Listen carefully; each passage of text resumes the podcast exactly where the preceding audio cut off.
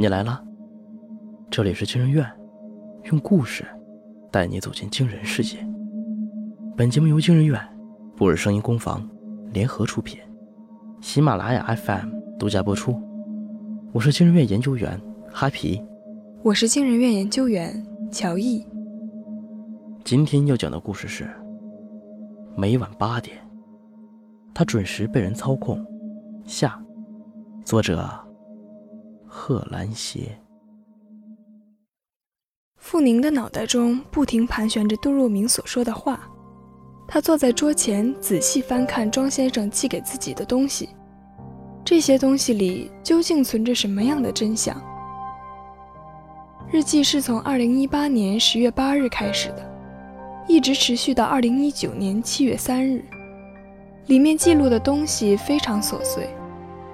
不过是傅宁的日常经历以及心情解读，他再次通读一遍，没有任何新的发现。于是接下来的几天，他把日记本带在身边，期待有突如其来的灵感帮他破译着其中的奥秘。接下来的四天里无事发生，直到第五天晚上，同事许昕邀请他去参加聚会，傅宁在犹豫片刻后答应了。他本能的打算拒绝，却忽然想起庄先生那一连串的问话。他的确缺少社交活动，也没有朋友或恋人。如果他的人生真如庄先生所说是一片空白，那他今天想凭借自己的努力去融入周边，去创造回忆。就在傅宁答应邀请的那一瞬间，原本放在桌上的日记本忽然诡异地掉在了地上。他弯腰去捡，翻开日记本。却惊讶地发现，原本最后一篇日记的后面，竟然自动更新了一页。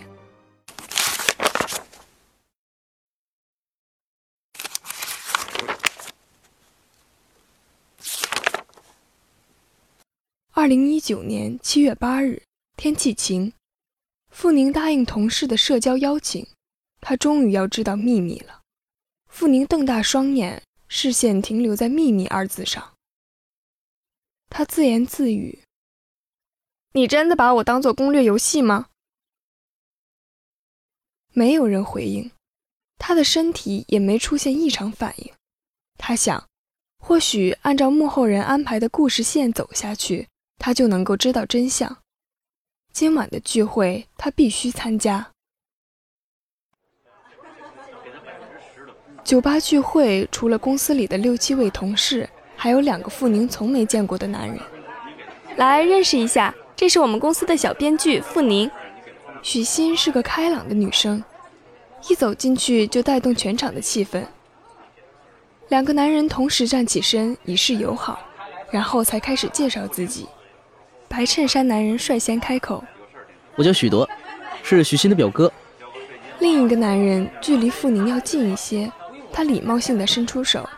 傅宁有些尴尬地伸出手与他相握，两只手交握的瞬间，他看见庄清玉脸上露出一抹怪异的笑容。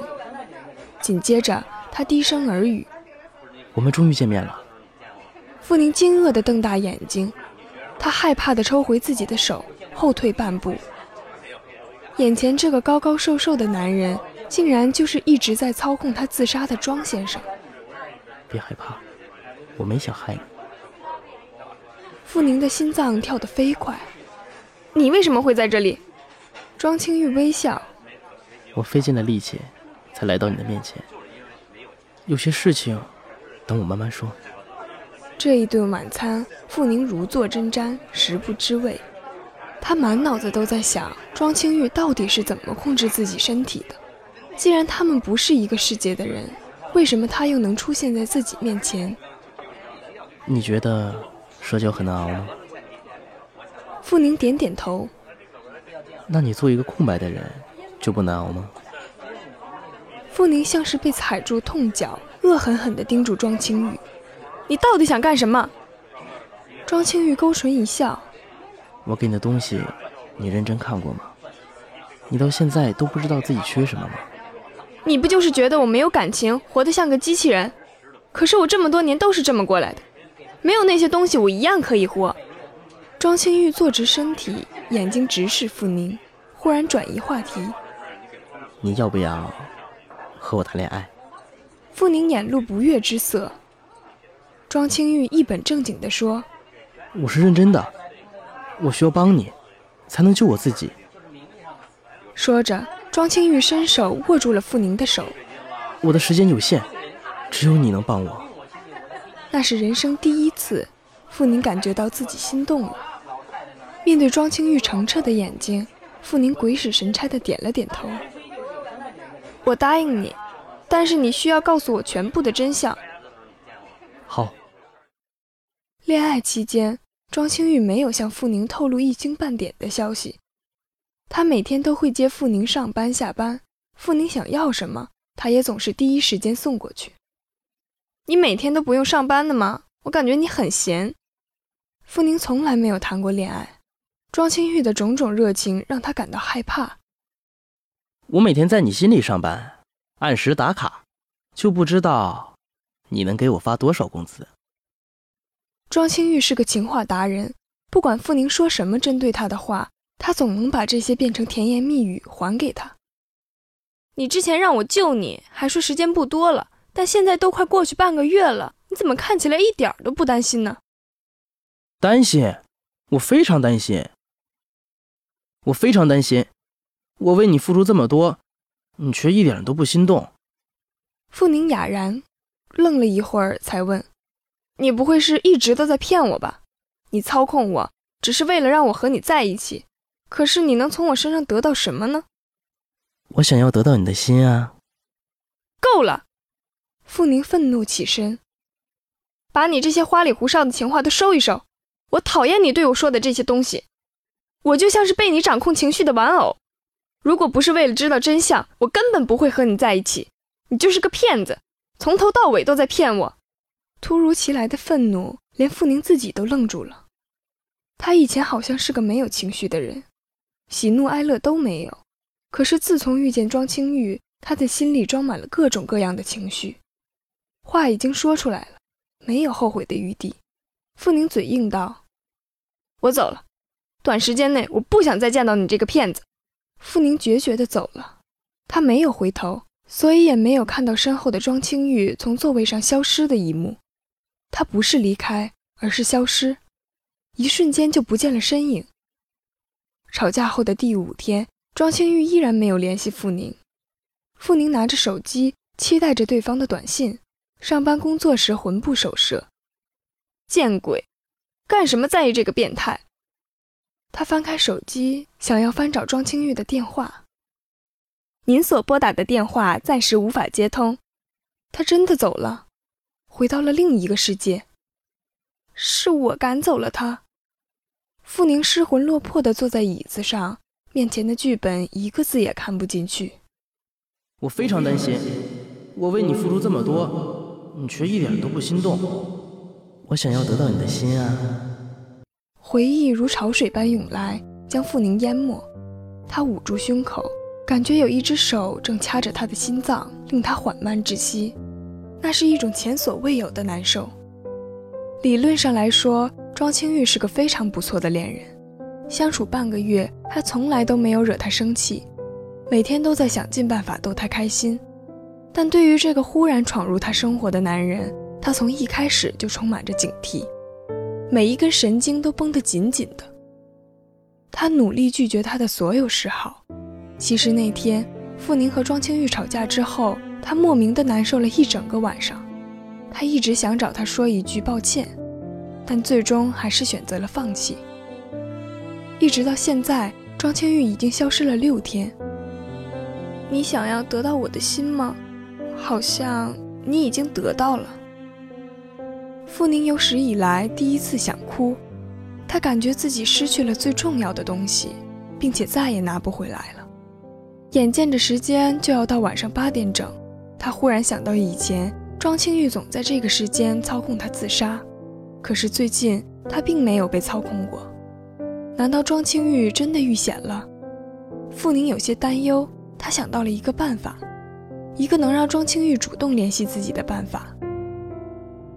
他拿起桌上摆放的水果刀，对着空气说话：“庄清玉，如果你能够看见我的话，就来救我吧。”他闭上眼睛，深呼吸。你已经得到我的心了，他现在很想你。冰冷的水果刀停留在脖子上，时间已经走向八点整，傅宁的身体依然没有被人操控，他有些绝望。正在这时，一道白色的光照入眼睛，一串字幕漂浮在半空中。如果真的这么想我，就把心给我看看。自杀吧，把心脏挖出来。傅宁惊恐地盯着这两句话。等你下次复活，我就告诉你全部的真相。你真的会告诉我吗？放心，即使你自杀也不会死。我只想要你的心脏。傅宁忽然警觉道：“你不是庄清玉，你居然变聪明了。我确实不是他。你是谁？庄清玉在哪里？别在意他，他只是我的游戏代练而已。游戏？什么意思？你还不明白吗？你只是一款攻略游戏。这一个月，我不断尝试让你自杀，就是想要得到你的心脏。”得到你的心，我就能获得通关的筹码，赢取八千万。这就是事情的真相。傅宁难以置信，他想过无数种可能，唯独这一种，他从未想到。自己生活的世界是虚拟的，就连自己都是虚拟人物。我不相信，我的心值八千万。不是你的心值八千万。而是那个该死的老头把游戏的奖金设置成八千万。我作为他唯一的儿子，他不把这笔钱留给我，反而研发出这款游戏，谁通关成功，谁就能拥有这笔钱。所以我不得不用点手段，绑架来庄清玉这个编程高手。为了通关，他必须给你恐惧、痛苦、心酸、狂喜，以及最不可缺少的爱。只有你拥有了正常的七情六欲，你的心才有价值。一时间，傅宁的大脑接受这么多信息，感觉脑袋快炸开了。他捂住胸口，流泪道：“如果我不把心交出来，他是不是会被你杀死？”对，傅宁痛哭流涕。果然，他只为了攻略自己，那些情话都只是为了提升他的好感度。只可惜。他真的心动了，我明白了。替我告诉庄清玉，我愿意救他。游戏室里，庄清玉看见傅宁把心脏挖出来的一瞬间，他痛苦到无法呼吸。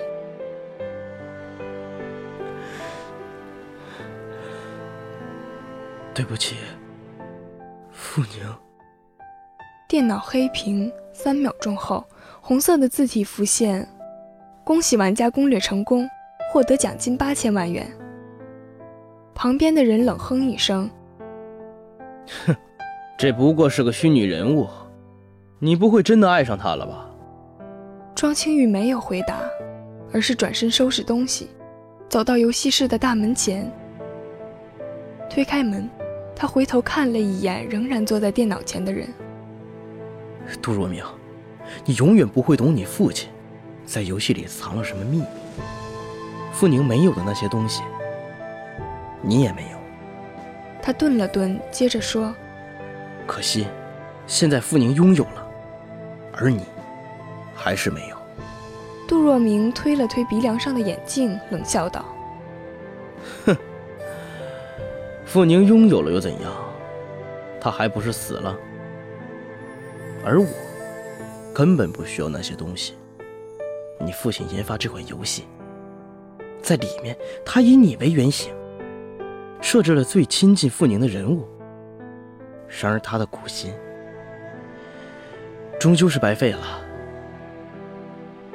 你的工作已经结束了，快滚！杜若明头也不回，庄清玉深吸一口气，踏出游戏室的大门。他已经一个月不见天日，如今阳光暖烘烘的照在身上，却再也没有重获新生的感觉。